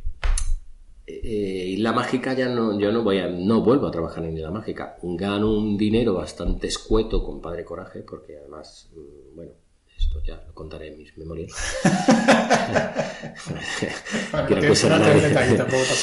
Y con eso me mantengo más o menos, más o menos me mantengo sin hacer nada más, pero de pronto no pasa nada, no pasa absolutamente nada. Se estrena Padre Coraje y el día siguiente de estrenar de Padre Coraje yo bajo a la calle y hay gente que se quiere hacer fotos conmigo y me piden autógrafos. Entonces yo me voy, me vuelvo a mi casa. tú estabas en Sevilla. Yo estaba en Sevilla. Y me- ese mismo día estaba- salgo con mis amigos, con mi novia, y hay un cumpleaños, y empieza a, ser- a acercárseme. Tú eres, no sé qué, maquero, no sé cuánto". Yo me agobio, me voy a casa y tardo una semana en bajar otra vez a la calle. Porque no había entendido qué cojones estaba ¿qué pasando. estaba pasando? Tardo una semana Porque, eh, porque yo decía... O sea, eran dos partes, ¿cómo era? Eran, eran tres. tres partes, una vez cada semana, ¿no? Eh, Supongo, no, se puso- no, no, no, se pusieron seguidas. Ah, ok. Y, me, me, me, Claro, también en la España en que en ese momento en Antena 3 lo veían millones y claro, millones más. a mí me- yo he visto, a partir de eso yo- me pasó de todo, a gente que lloraba porque decía, tú eres, estás- eres sevillano, estás llevando el, el- el arte de la interpretación y eres de aquí, no sé cuánto, desde gente que me insultaba, amigos que de pronto perdí amigos porque me decían que yo que me creía, que esto, no, cosas muy raras, de Bueno, pronto en, a- en- a en saber ese caldo de cultivo tan extraño de lo que se está convirtiendo en Sevilla, te vienes a Madrid. Me voy a Madrid, me vengo a Madrid eh, al año, casi al año después de haberse estrenado Padre Ah. Coraje. ¿Vienes a Madrid en, el autobús o en el tren? Porque yo En me acuerdo autobús, del en Sevibus. autobús. ¿Tú te acuerdas del Sevibus? Hombre, yo me acuerdo que cuando una de las pruebas que hice para Benito la tenía que hacer aquí en Madrid y me acuerdo eh, de la... Es que me acabo de acordar de la parada que hace el Sevibus. Sí. Que era Guarromán. Guarromán. Guarromán, el hombre tío. Era parada en Guarromán. Guarromán. Yo cogía el Sevibus siempre como a las 12 de la noche, Sí, sí. que llegaba a las 7 de la mañana, no sé por qué puñetas, pero me gustaba esa sensación de llegar a Madrid amaneciendo. Sí, ¿sabes? yo a mí me da mucha rabia el Sevibus, le tenía mucha manía y yo me acuerdo de eso de venir aquí a hacer la prueba para Benito, que era la segunda prueba que me hacían y me dijo la jefa de casting, es que necesitas más dureza para en tu cara, no sé qué tal y cual, y yo me teñí el pelo, yo, de- con un tinte, no sé qué tal y cual, y, y iba chorreando en el Sevibus tinte, con el sudor, como en la peli de las horas del, las horas del día, no, no, ¿cómo era? Eh, los lunes al sol. Ajá. Y yo me acuerdo de chorreando del sudor tinte del pelo, que me lo teñí de negro, además un negro ala de cuervo, como os digo, más feo que era, era madre. Claro, yo decía, y yo me teñí, me llevé maquillaje para los pómulos, para marcarme los pómulos, no sé qué, como todo como muy teatral, ¿no? Porque decía, es que tú tienes la cara muy redonda. Los yonkis, digo, oye, yonkis hay de mucho tipo, tú... Acaba- calle. Digo, hay yonkis gorditos que llevan enganchado a la heroína mm, muchísimo tiempo. Pero querían... Entonces eh, te, te vienes a Madrid. me vengo a Madrid y me quedo aquí en Madrid. Y en Madrid, digamos, empiezo mi periplo como actor y- y- y desde ese punto, desde la casilla 1 hasta ahora. Pero, o sea, hay, hay momentos, por ejemplo, eh, la película con Albert de Mul, Mm. ah, que creo que es uno de los personajes también, o sea, yo recuerdo verte en esa película, más o menos por ese año, igual me equivoco, pero, por- pero es, eso lo haces antes del corto que haces conmigo, creo. Me parece. Creo que sí, creo que sí. Creo que sí. Yo recuerdo verte. Sí, creo que sí. recuerdo verte las horas del día y, y en ese momento, eh, de una manera un poco estúpida, porque yo ya te conocía como actor y te conocía Ujú. como amigo, pero habíamos perdido el contacto. Ujú, sí, entonces, sí, años. eh, al verte ahí, digo, hostia, Vicente, capaz de hacer dos registros totalmente diferentes, Ujú. ¿sabes? Claro, eso es lo que yo pretendía, ¿no? Y es lo que, digamos, mi manera de, de como yo me considero como actor, es ese tipo de actor, de intentar dar un abanico de registros lo más amplio posible y mm, así es como yo me veo y como yo me intento vender, de decir, un actor que, que te puede dar mm, 15 registros diferentes, 20 registros diferentes. ¿no? Yo te quiero preguntar una cosa forma, porque hay una cosa que, que alguna vez lo hemos hablado, pero me gustaría retomar, y es que yo, cuando tú y yo nos cruzamos en la escuela de teatro, yo era un niñato. ¿Sabes? Porque yo era Era muy muy joven, jovencito. era muy chaval, o sea, yo tenía 17 años, 18 años, ah, y era muy niñato y no conocía la vida. Entonces ya, yo ya luego vengo a Madrid, me echo novia, canto en el metro, vivo la vida, empiezo a entender lo que es A y lo que es B, en una, lo que es la vida, trabajar en una compañía te, te, te, te cuentan los minutos para cagar, esas cosas, eso te hace adulto. Y yo me acuerdo cuando, cuando escribo el guion del largo de carne de neón y el de corto de carne de neón, escribo el papel de Angelito para ti, Mm. ah, me acuerdo de que íbamos a tomar café cerca de aquí, de hecho, y yo me acuerdo que tú venías con una cierta cara de, a ver, una, cierta actitud de, a ver el Paco este, el niñato este, a ver... No, no, no. No, no, no, pero no, no mal, ¿eh? Pero No, que- yo no que tenía ninguna reticencia en ese sentido, ninguna, ninguna. pero que yo Más. sé que yo por experiencia propia, cuando alguien te pone por delante de un corto, puede que sea un churro. Hay una sí, sea un pero hay churro. una cosa que tú no consideras, que es que yo siempre te he tenido mucho, yo siempre he, pensado que tú eras una persona con, con- con un talentazo de la En hostia. serio, yo pensaba que en ese momento fue una Hombre, yo me llevaba, contigo me llevaba fatal en, en, en- en- en la escuela de dirección, pero bueno, yo es que con quién me llevaba bien, ¿sabes qué te digo? No, no, no, pero lo que te quiero decir es que esto te lo digo con todo el cariño. Yo creo que me dio la sensación de que el día que quedamos eh, y te di el guion, te dice, mira, hay un guion de largo y un guion de corto y quiero hacer el corto y tal, no sé qué, y Morena Films y esto y lo otro, y patapín, patapum. Eh, eh, y, y me da la sensación de que cuando te di el guion pienso, pensará que va a ser una chorrada. No. Y que, y que a lo mejor es una sorpresa cuando lo lees. No, de hecho fue una sorpresa y no pensaba que era una chorrada, porque por la consideración que te tenía, por tu manera de... de- de- Tú siempre has sido muy talentoso, ¿sabes? Sí, es verdad, yo te consideraba... A ver, eh, eh, una cosa que había en el CAT que sobraba era talento, a expuertas, ¿sabes? Otra cosa es la gente que se iba a quedar cuando se enfrentara a la vida, la que se iba a quedar en la calle, la que se iba a quedar en el oficio, la que se iba a convertir en, en- en- un profesional, ¿no? Y cuando yo me vuelva a, cuando yo me vuelva a cruzar contigo, mm, no tenía dudas, no tenía dudas de, no pensaba que iba a hacer un cortito de mierda, de, venga, te voy a proponer un cortito, ¿sabes? Porque hay mucha manera, hay mucha manera de hacer cortos y mucha manera de que te lo proponga. No, y cuando, y aparte cuando yo lo leo, me encanta. Hay una la única reticencia que siento, que bueno, que vuelvo a hacer un personaje otra vez, un macarra, no sé qué, pues yo estaba haciendo macarras y killers, no sé qué, tal y cual, me siempre lo mismo, ¿no? de, de hecho, me sigo reivindicando para que no me metan en los mismos sitios porque estoy hasta las narices, ¿sabes? Es siempre igual, entonces hay muy poca imaginación. Y digo, joder, dame otra cosa, pero bueno. Y descubro a Angelito y digo, hostia, y Angelito fue leerlo y además lo tenía claro que tú me dijiste, esto digo, esto lo voy a hacer así. Eh, eh, eh, Lo tenía clarísimo, lo tenía muy claro. Y me encantaba. Entonces no, no tenía no tenía la reticencia que me ha despertado otra gente, que yo, me- yo soy muy, muy desconfiado. Y, y he sentido reticencia de decirme, no, tal. Sobre todo por la actitud como tú ofreces las cosas. Yo creo que es como, según cómo te ofrezcan las cosas y cómo llegaste tú, eh, la ilusión Sí, que te bueno, hacía que sí, que- que lo la- que habías escrito, la ilusión que te hacía incluso trabajar conmigo, eh, después de ver... Joder, me es increíble. Pero quiero decir, es que yo creo que hay una cosa que no se dice mucho y es la. Y que yo antes no lo creía tanto. Yo era una persona mucho más pragmática y una persona mucho más cerebral antes de lo que soy ahora.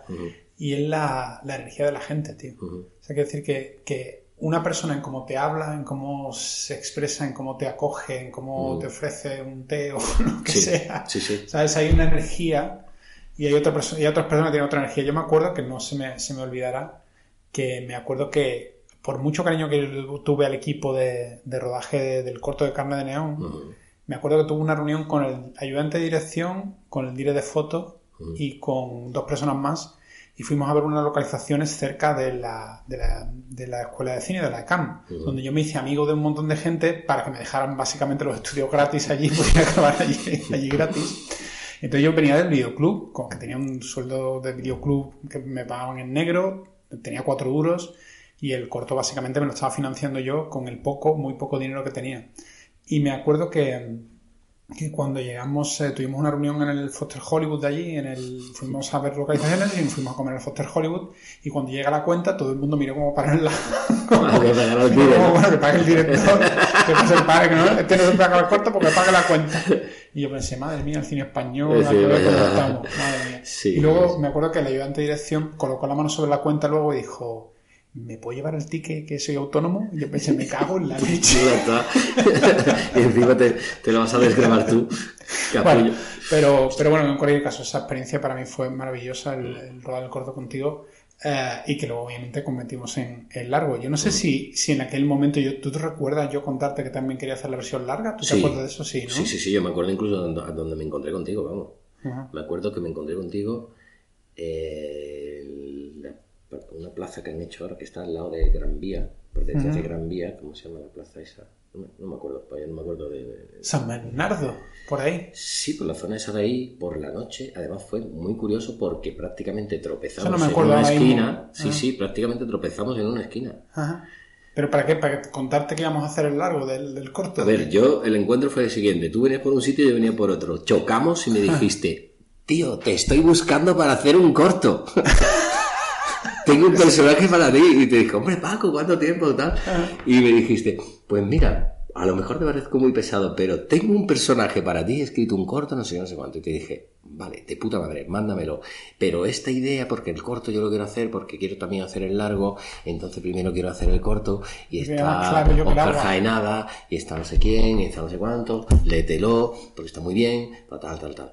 Y fue muy curioso porque nuestro encuentro fue un encuentro súper fortuito. Fue eh, Sí, en mira, una- yo eh, recuerdo que quedamos luego en un bar para hablar, pero ese, ese No, no, encuentro se no. me olvidó totalmente. el tío. primer, el primer contacto que tuve contigo después de muchos años fue chocar en una esquina. Fíjate lo importante que fue para los dos sí, sí, sí. choque. Fue, hombre, yo creo que estaba preparado, yo, alguien lo preparó. No, pero yo me acuerdo de eso, que yo, por ejemplo, de cara al largo, igual que muchas veces tengo que preparar, pe- pelearme con productores para, para determinados actores, que como, no, pero es que yo veo a este actor y tiene que ser este actor y tiene que ser este actor. En el caso del largo de Carlos Dinero no tuve que pelearme en absoluto, porque el productor, sabiendo el trabajo que habíamos hecho en el cortometraje, Ujú. sabía que el personaje era, Era ese, era sí, sí. ese y que no había otro actor que lo pudiera hacer que no fuera. Este que no señor fuera es muy listo, muy inteligente. eh, y, de- y el corto era de una potencia ese corto increíble. Pues no te creas, ¿eh? Que te- que- no, sí, no, pero- no, no, por supuesto, yo adoro ese corto. No, lo que te quiero decir es que eh, este señor, que es Juan Gordon, que es uno de los productores de Banana Films, es un tío que tiene muchísimo instinto para, para, para producir. Pero recuerdo que nadie es perfecto. Yo recuerdo eh, una experiencia que fue ponerle el corto. Estábamos mon- Antonio Frutos y yo, el montador y yo, que le pusimos el, el corto a él y a toda la oficina. Entonces no hay nada, y el corto tiene comedia, pero no hay nada peor público para una comedia que te digan a la hora de la comida, después de comer a las 4 de la tarde, bájate que un chavalito es un corto ahí Y y, supuestamente tienes que reír, este, tu jefe. difícil, sí. O sea, la gente no se va a reír. Y entonces, pero ellos lo tomaban como un pase de público, eso, como un Sí, pase de público, sí, como como un pase de prueba Ujú. que era totalmente erróneo.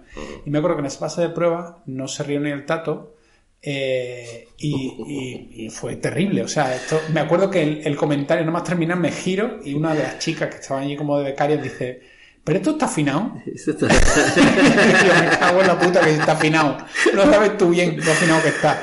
La cosa es que luego pusimos el corto en la boca del lobo y fue la primera vez que, de que, que el corto la gente lo vio, se rió, reaccionó y a partir de ahí para mí fue ya como que se me abrió el cielo, ¿sabes? De, de- de festivales, de los mil festivales Sí. que me tragué.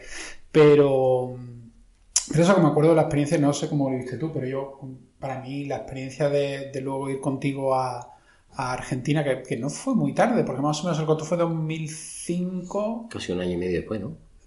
Sí, más o menos en dos, bueno, no, quizás en, pero hice aparecidos entre medios, pero bueno, que en 2009 nos estamos Sí. yendo Mm. a Argentina a rodar Carnañón. Que cómo fue, ahora visto con, con tiempo, ¿cómo, ¿cómo recuerdas un poco esa experiencia de a Argentina?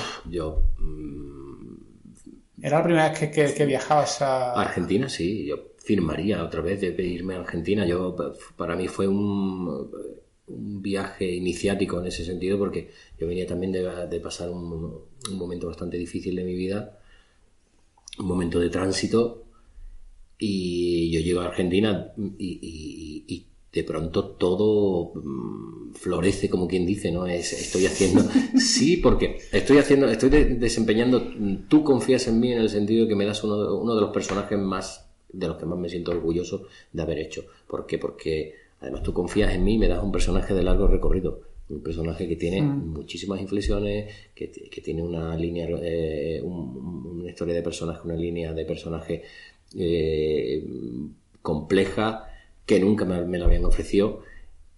Y para mí es todo. Esa confianza que tú depositas en mí, eh, de hecho, quiero que sea eh, se convierta en recíproca en el sentido, yo lo he repetido muchas veces y lo vuelvo a repetir, eh, me pasa contigo con Benito, salvando la distancia cada uno como, como director, sois mis directores de cabecera, porque son las únicas personas que habéis confiado en mi trabajo para desarrollar un personaje de largo recorrido. Normalmente me dan personajes que son mm, que yo tengo que sacar mm, Oro de la nada. oro de la nada, tengo que cribar, sacar, tengo que hacer eh, orfebrería con muy poco metal. Entonces, y ahí no. Entonces yo estaba súper orgulloso. Yo ahí me sentía y con una responsabilidad, un sentido de la responsabilidad hacia ti y hacia tu trabajo.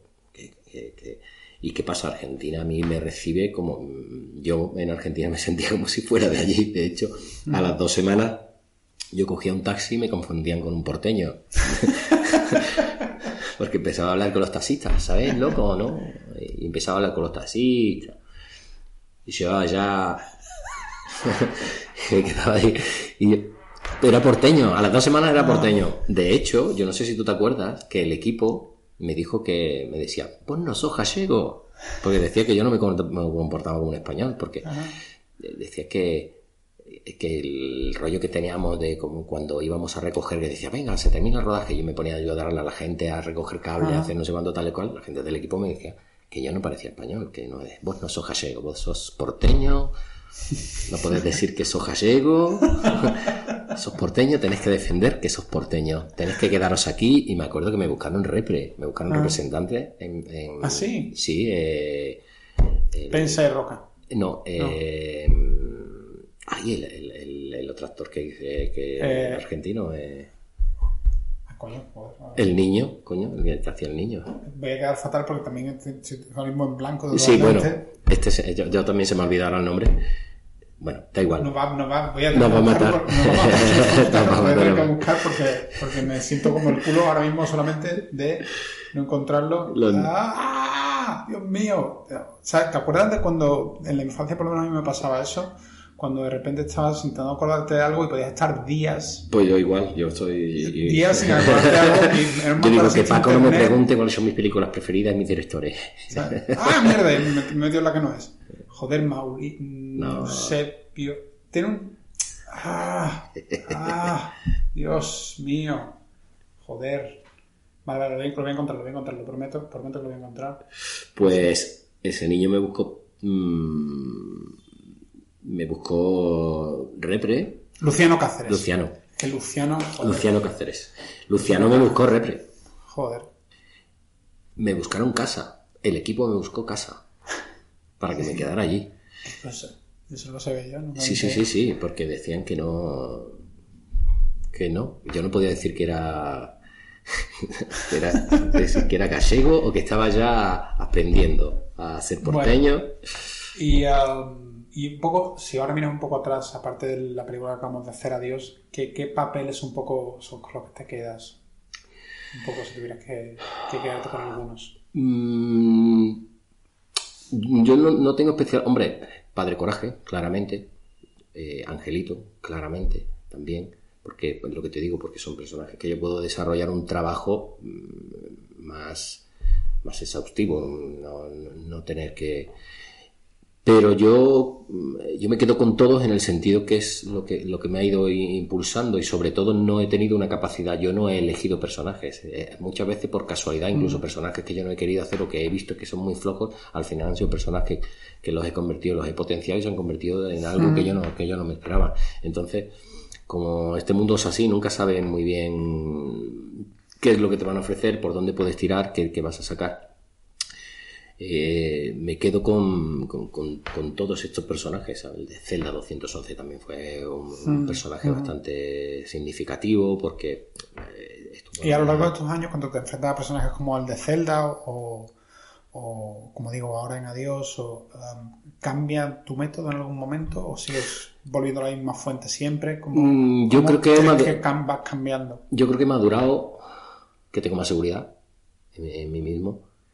Tengo una manera, digamos que eh, me he convertido en, en alguien con más cia- sapiencia a la hora de, de- de enfrentarme, de, de cómo crear un personaje. Creo que mm, he aprendido muchísimo todos estos años.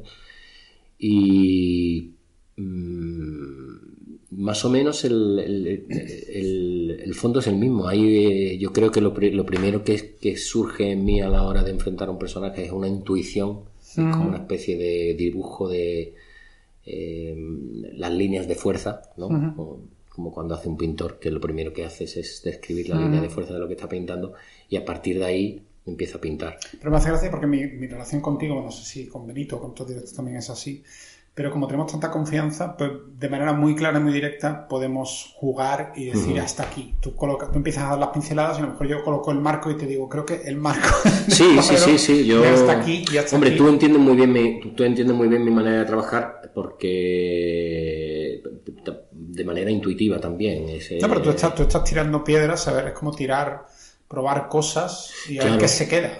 Sí, los sobre todo- como, eh, los americanos lo describen como que lanzas cosas a la pared y a ver qué se queda pegado en la pared. Sí, yo lo describo o, o muchas veces eh, utilizo una metáfora de, de- de cocina, ¿sabes? Con una, una serie de ingredientes, no puedes tener los mismos ingredientes, pero no crear siempre la misma comida. Unos ingredientes que son la base, pero no crear siempre la misma comida. Y sobre todo me gusta también eh, el símil de la pintura, ¿no? De lo que yo te digo, de crear unas líneas de fuerza. Pero lo, que a mí me gusta sobre todo que tú te arriesgas. O sea, yo, o sea, yo a veces te he visto cosas y, te, y, te, he dicho, estás haciendo 15, bájalo al 9 y lo cogemos. Sí, sí, sí, sí, porque, claro, es como, como igual que hacer una caricatura.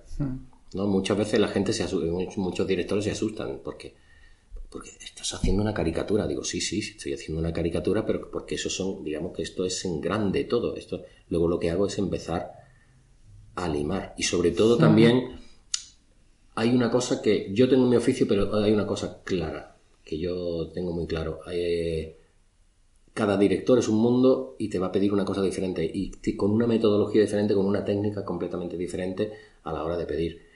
Yo Mm, hay veces que he creado personajes que son míos y hay veces que me he plegado a las mm, condiciones que se me están poniendo. Que también creo que es, una, que es un buen método de trabajo en el sentido que te aleja de ti. Es como escribir. O, como dirigir. Si no es lo mismo dirigir algo que has escrito tú que dirigir una historia de otra persona que te sientes. Yo creo que, es más libre dirigir una persona a, algo que ha escrito otra persona porque no tiene. Eh, a lo mejor lo que tú has escrito te gusta más, pero lo otro no tiene todo el peso de, ti mismo, ¿no? Me hace hacer gracia porque, como te digo, yo creo que es un actor que puede, que puede funcionar a diferentes velocidades o con diferentes intensidades y que te acoplas a lo que, a lo que un poco para lo que sea mejor para la película. Por ejemplo, yo trabajo con Nicolas Cage, que va siempre al 200%. siempre, yo me acuerdo hablar con él y él decirme que sus referencias eran el kabuki, el teatro kabuki japonés, donde las expresiones físicas son como... Sí, sí, sí, sí, sí, sí todo muy grande. Los ojos grandes, todo es grande. Y, y, él, y claro, y yo creo que Nicolas Cage ha creado su propio género. ha creado el, el, cageismo y entra dentro, lo que hace entra dentro de su propio género. Sí, sí, sí, sí. Pero, por ejemplo, hay muchas verte, por ejemplo, totalmente desbocado.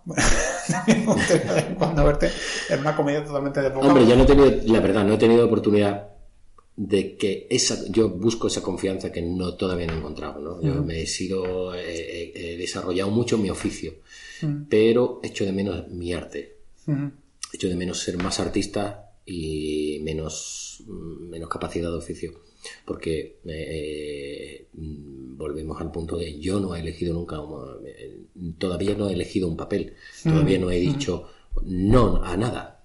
ah, no. No. Es que el otro día hablaba con Carlos Areces. Sí.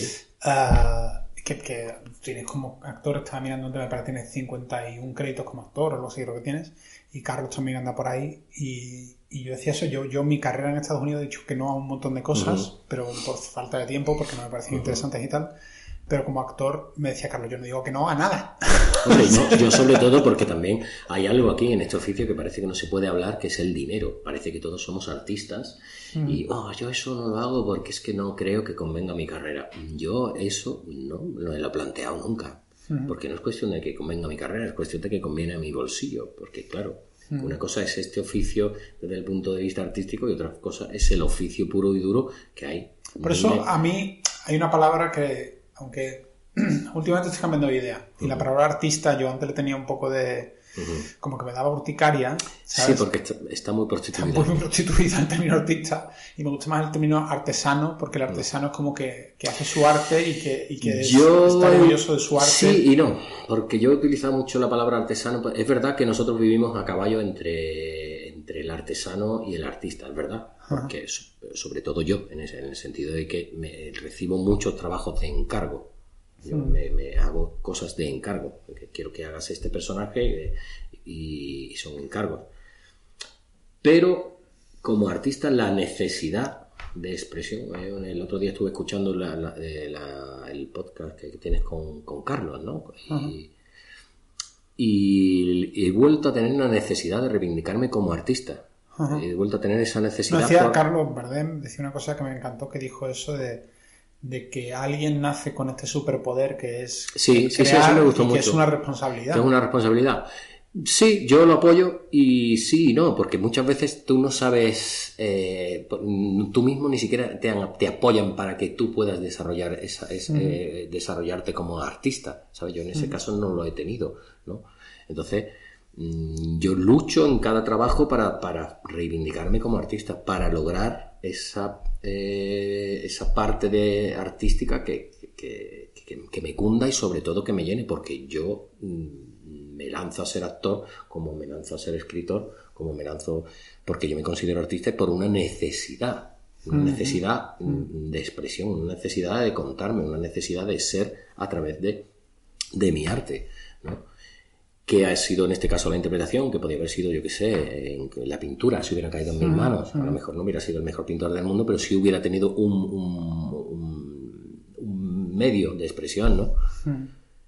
Y lo sigo necesitando. Ahora mismo lo que más me amarga de, de, de, este oficio es tener que decir a todo que sí, de tener que coger pequeños trabajos, de gente, por ejemplo, que no, pues sigo sin tener mi posición y sigo sin poder reivindicarme. Hay veces que he hecho cosas como, como artista y otras veces, pues bueno, pues todo pues, meramente alimenticio, ¿no? Mm. Entonces, ahí es donde, como te comentaba cuando entré aquí, hay muchas veces digo, bueno, si me dedico a otra cosa, que no haya, que no despierte tantas expectativas a otras cosas artísticas, yo qué mm. sé, a diseñar qué sé, collares de mm, joyería, ah, yo qué sé. los atunes, allí como vendiendo collares. Yo qué sé, a ser cocinero, que se me da de puta mm. madre, hacerme una alta cocina, hacerme... Pues, hombre, yo, yo sé, sería una pena porque tendríamos uno de los mejores actores de este país, pero... Mm, no sé, no sé, no sé qué... hay algo que, me invade la, la, tristeza muchas veces y me, hace me, por donde me surgen las ganas. Sí creo que tengo una responsabilidad, pero ¿cómo la ejerzo? ¿Sabes? Si muchas veces no tengo el espacio, ni tengo la forma, ni me dan los instrumentos, ¿no? Y sobre todo es eso, uno va cumpliendo años, yo quiero dirigir también y estoy escribiendo, pero claro, la vida cuando se empieza a reducir la vida y tu arte se convierte en un oficio, y es, es, como cualquier otro oficio. Es como tú mm. llegas a tu casa, vienes de trabajar y haces no sé qué. Y muchas veces yo, es, es lo que me agobia, ¿no? decir, joder, que yo soy un, artista. Yo quiero vivir como un artista, quiero pensar como un artista. Necesito, y además de donde vengo y de la extracción social, como yo digo, donde vengo, la, la, lo que opina mi entorno, mi familia, mi padre y mi mm. entorno de amigos y mi entorno social, es que o, eres maricón o eres un perro flojo que no haces nada mm. y que, eso para qué sirve y que eso sirve para no trabajar y para vivir como mm. para ser un vividor. Esa es la idea que, asumen de mi oficio. Y una, y una, cosa que la gente no acaba de, ver o de saber es que obviamente hay trabajos muy duros, hay trabajos en los que la gente se levanta muy temprano y pasa mucho frío, pero en líneas generales, el trabajo de actor te levanta muy temprano y pasas mucho frío. No, y se trabaja mucho. Y se trabaja y se pasa mucho miedo. Y tensión. Y, se pasa tensión, se pasa estrés. No sabes cuándo vas a volver a trabajar. Yo personalmente sé que nunca podría ser actor porque yo ya me he visto en rodaje que me cubro con mantitas. yo soy muy friolero, yo, soy una persona friolerísima. Entonces voy con mantitas tapadas todo el rato. En el rodaje de Adiós hacía un frío por las noches que se cagaba la perra. Mm. Y entonces yo pensaba, madre mía, ¿cómo puede Mario, cómo puede Vicente estar ahí con la chaqueta de cuero y mm. poco más y con el chándal? Y, poder decir las frases y no pensar en el frío que hace. Yo lo que quiero es irme a dormir. A mí me encanta mi oficio, me encanta, me encanta y soy capaz de resistir y sobre todo yo te digo, yo vengo de hacer trabajos muy duros. Yo he trabajado en cosas muy, muy, muy, muy, bestias. Mm. ¿Cuál, cuál, es el peor trabajo que has hecho? El peor trabajo que he hecho a nivel de físico, eh, peón de albañil en, lo que se llamaba ante un peón caminero, que estaban construyendo una carretera. Entonces venía un camión de adoquines y aparte mm, el, encargado de la obra decía que como yo tenía el pelo largo y él era un señor muy curioso que era testigo de Jehová y rociero, era una cosa... era un señor muy curioso. Entonces me tenía muchísima... El primer día que, que yo llegué a trabajar, me dio un carrillo de mano, un pico y una pala y me dijo, tienes que hacer un agujero de dos metros, dos metros, dos metros y uno para abajo, dos metros cuadrados y un metro de profundidad. Y dije, estoy cavando mi propia tumba. luego este señor va a venir, me va a dar un garrotazo y me va a enterrar aquí. Y, y, entonces, ya, cuando llevaba pues casi seis horas las manos hechas polvo a pico y palo haciendo algo. Vino un señor que se llamaba otro cordobés, que me acuerdo que, manejaba la, la retroexcavadora y le llamaban el matatrenes. Ah. Y, y me dijo, Rubio, ¿tú no sabes qué pasa agujero esta mi máquina? Ah, ahora lo dice. Y digo, yo qué sé, digo, a mí me ha dicho un señor que haga Un agujero aquí. agujero aquí que creo que me va a enterrar o algo. Dice, ¿quién es ese hombre? Y le digo, pues mira, lo de- le describo, dice, pero es el encargado, ¿tú qué le has hecho a ese hombre? Digo, si yo he entrado hoy. Oh, Y dice, madre "Buah, madre mía, dice, pues te has cogido tal, tal. Y ese trabajo, eran 12 horas de trabajo, yo he descargado camiones enteros de adoquines yo solo. Y eh, costales de lo que son maderas. Luego, por ejemplo, había que echar cemento y tú te metías en un agujero y un camión empezaba a echar cemento y tú tienes que, remo- que removerlo y moverte en el cemento. Eso sí, me puse, bueno, ni gimnasio ni leches, estaba hecho un figurín. estaba hecho bueno un atleta de esto de que me silbaban en la carretera y esas cosas, el pelo largo. Y...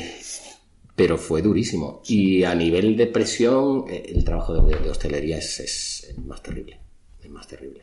Es que yo creo que, que el, o sea, España dicen que es el país con más bares del mundo y que creo que genera más estrés para todos los dueños de esos bares y toda la gente Bueno, que trabaja los trabajadores y, y la forma también de, de- porque son trabajos que son inestables, que cualquiera puede ser, ¿sabes? Y como ese trabajo, pues yo qué sé, yo decidí ser vendedor callejero, eh, vendiendo diferentes cosas, mm, mm, he trabajado en, en una editorial, eh, he trabajado dando clases de teatro, he trabajado de, de modelo de bellas artes, eh, no sé, me dejo un montón de cosas en el tintero, he trabajado en mil millones de cosas, Madre hasta que dije, ya, ya no, no solamente me voy a, a dedicarme a, a lo que sea mi oficio y a lo que tenga que ver con mi oficio. Bueno, una de las cosas que más me gusta de cuando trabajo contigo es que siempre intento darte papeles, porque sé que en la, en la última película que hicimos hubo un momento, que esto no lo hemos contado, en que, en que también hiciste una prueba para otro papel, Sí. y aún así yo me, aunque quiera parecer que no, yo siempre me, me caes tan bien que siempre quiero darte papeles donde el público te, la personal. no, no, no, no. Quería darte el papel del, del, del, del tío hermano, del primo hermano, digamos, de, de De Mario, porque yo adoro los papeles en los que caes bien al espectador. ¿Sabes lo que te quiero decir? Es como que, que hay otro tipo de papel en que te ponen como el malo, te ponen como al malo, el tío al que, al que hay que odiar, pero yo adoro que te den el papel del tío al que hay que amar. Sí. ¿Sabes? Porque eh, Angelito era eso. Angelito cuando muere en carne de neón y muere, se te cae el alma al suelo porque dices, yo mismo puedo estar muriendo Angelito con lo que le quiero. Hombre, yo siempre intento salvar a, a mis personajes, sobre todo. Hay una cosa que es que yo siempre analizo, porque cuando han caído en mis manos, bueno, casi todos tienen esa, el- los miro desde ese punto de vista, que es eh, cuando, eh, la fragilidad. Mm. Hay un libro que se llama Frágil de mm, eh, Jean-Claude Carrier. Y yo creo que si eres capaz de, de- de- de mostrar la fragilidad de cualquier personaje, y la- el público se va a enamorar de ese personaje. Mm. Y los personajes que son malos, siempre, si te das cuenta, el humor es una llave para la empatía. Sí. Yo, yo el otro día describía la- el humor como la vaselina que te permite salvar muchos problemas de guion. Pero también es eso. Mm. Sí, es también, una es- llave para la empatía porque la gente. eh, Padre Coraje, que era el, eh, un tipo, bueno, peor, Angelito. Mm. Porque Padre Coraje todavía era un señor que era un yonki, bueno, estaba enfermo. Pero Angelito era un enfermo mental, Sí, un psicópata. Y se, se vendía- y compraba chicas. Yo adoro, el gag de, de Angelito. Mi gag favorito de la mayoría de los que he escrito es cuando Angelito eh, quiere deshacerse de un bebé y entonces le dice, pero... Y le dice, le dice Ricky, pero ¿cómo vas a matar a un bebé desgraciado? Y le responde Angelito, ahogándolo en un cubo como los gatos. Los gatos, claro. Sí, sí, es Esa un criminal. respuesta Sí, sí, es un puñetero criminal, es un criminal. Pero ¿qué pasa? Que si tú le das ese, ese punto de, de- de fragilidad, esa fragilidad, Mm. que, que luego se convierte en, en destellos de humor, Yo, yo añadiría, o sea, la fragilidad, pero yo añadiría que creo que lo que define esa fragilidad es lo que el personaje ama. Es decir, creo que en el caso de Angelito era su perro Rocco. Estaba él enamorado de su perro y lo que le... O sea, si muestras lo que el personaje, de lo que el personaje está enamorado, lo que ama, lo que quiere, empiezas a mostrar su, su Sí, corazón, sí. digamos, su, Y- su fra- su fragilidad. Sí, y, y en el humor también está. Alguien que es capaz de hacer humor, alguien que es capaz de contar chistes, aunque sea... Yo no sé si Hitler, por ejemplo, sabría contar chistes, ¿no? Lo mismo no. Decían que era muy encantador. que era muy encantador de serpientes. No, no lo sé, pero sí es verdad que, que, que, siempre es como una carta de presentación de ese personaje, te alivia, ¿no? Alivia que, sé, que esa persona diga, bueno, joder, pues es, como un detalle de ser, del ser humano, ¿sabes? De, tener sentido del humor, tener ese sentido del humor. Pero eso es lo que yo, o sea, ya, ya un poco para cerrar el círculo, yo lo que admiro de ti como persona es eso, es esa humanidad, esa calidez y esa. Que estamos solos. Y esa, y esa. Y en el fondo que ya sé que, que, quizás como artista quieres volver a cerrar el círculo, pero yo te digo que te quedes este lado del cine y que sigas siendo artista en este lado de, de la cámara y al otro lado también, ¿sabes? Que, que ojalá pueda ser así. Yo la idea es. Eh, al final he descubierto que tengo que crecer como persona con lo que he elegido. Es decir, eh, yo creo que he elegido ser un artista porque me ha facilitado la vida, porque me ha convertido en quien soy y, y echo de menos eso. De pronto se me ha convertido en, un oficio y echo de menos la manera de, proyectarme y de ser, de, convertirme en un ser humano más, más completo, ¿no? y eso lo echo de menos. No me voy a ir porque lo necesito, es una necesidad, es mm. yo moriría. Yo si no tuviera no se hubiera sido de mí si yo no descubro una manera de expresión. Ni de mí, ni de la gente que puebla mi entorno. Porque yo creo que mm, he curado muchas cosas por el camino, ha sido un, eh, terapéutico, ha sido el hecho de, de convertirme en artista, de ser un artista, incluso del reconocimiento recibido que yo lo quiero. Sabes que hay mucha gente que te dice, no, es que eso es eh, egocentrismo, no, eso es yo quiero ser reconocido, que yo quiero ser, dentro de mi oficio, llegar hasta lo más alto y lo más grande que pueda ser. Y lo digo a boca llena, yo no, me quiero mm, ser un mediocre toda, toda mi vida, ni no, lo en lo pequeño y trabajar desde lo pequeño, desde el conformismo. Yo no, a mí me encantaría, me encantaría ser, grandioso y, ocupar un lugar grande en el cine y en el teatro. Entonces, eh, mm, menos mal que, que porque he podido sacar, porque si no hubiera sido una persona muy complicada, muy difícil, mucha ira, mm. con muchos prejuicios, como una vida muy dura y hubiera sido una persona llena de, llena de ira. La ira, por ejemplo, es muy curioso porque el hecho de poder desarrollar tantos personajes que hay gente que me dice, ¿de dónde saca esa ¿De dónde sacas esa negrura? ¿De dónde sacas esa parte tan oscura?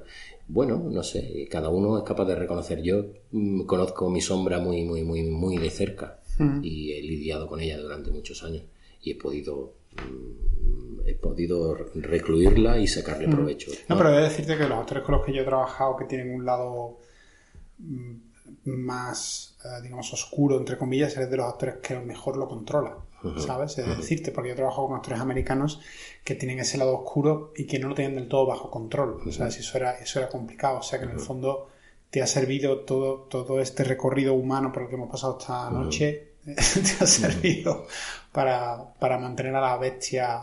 Sí, y haberla domado y, y es como tener un tigre en tu casa.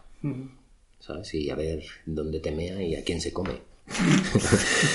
pues lo he domado y, me ha servido y es, como ahora tengo un animal bellísimo a mi lado que es capaz de acompañarme y que es capaz de, despertar admiración y, y, asombro ¿no?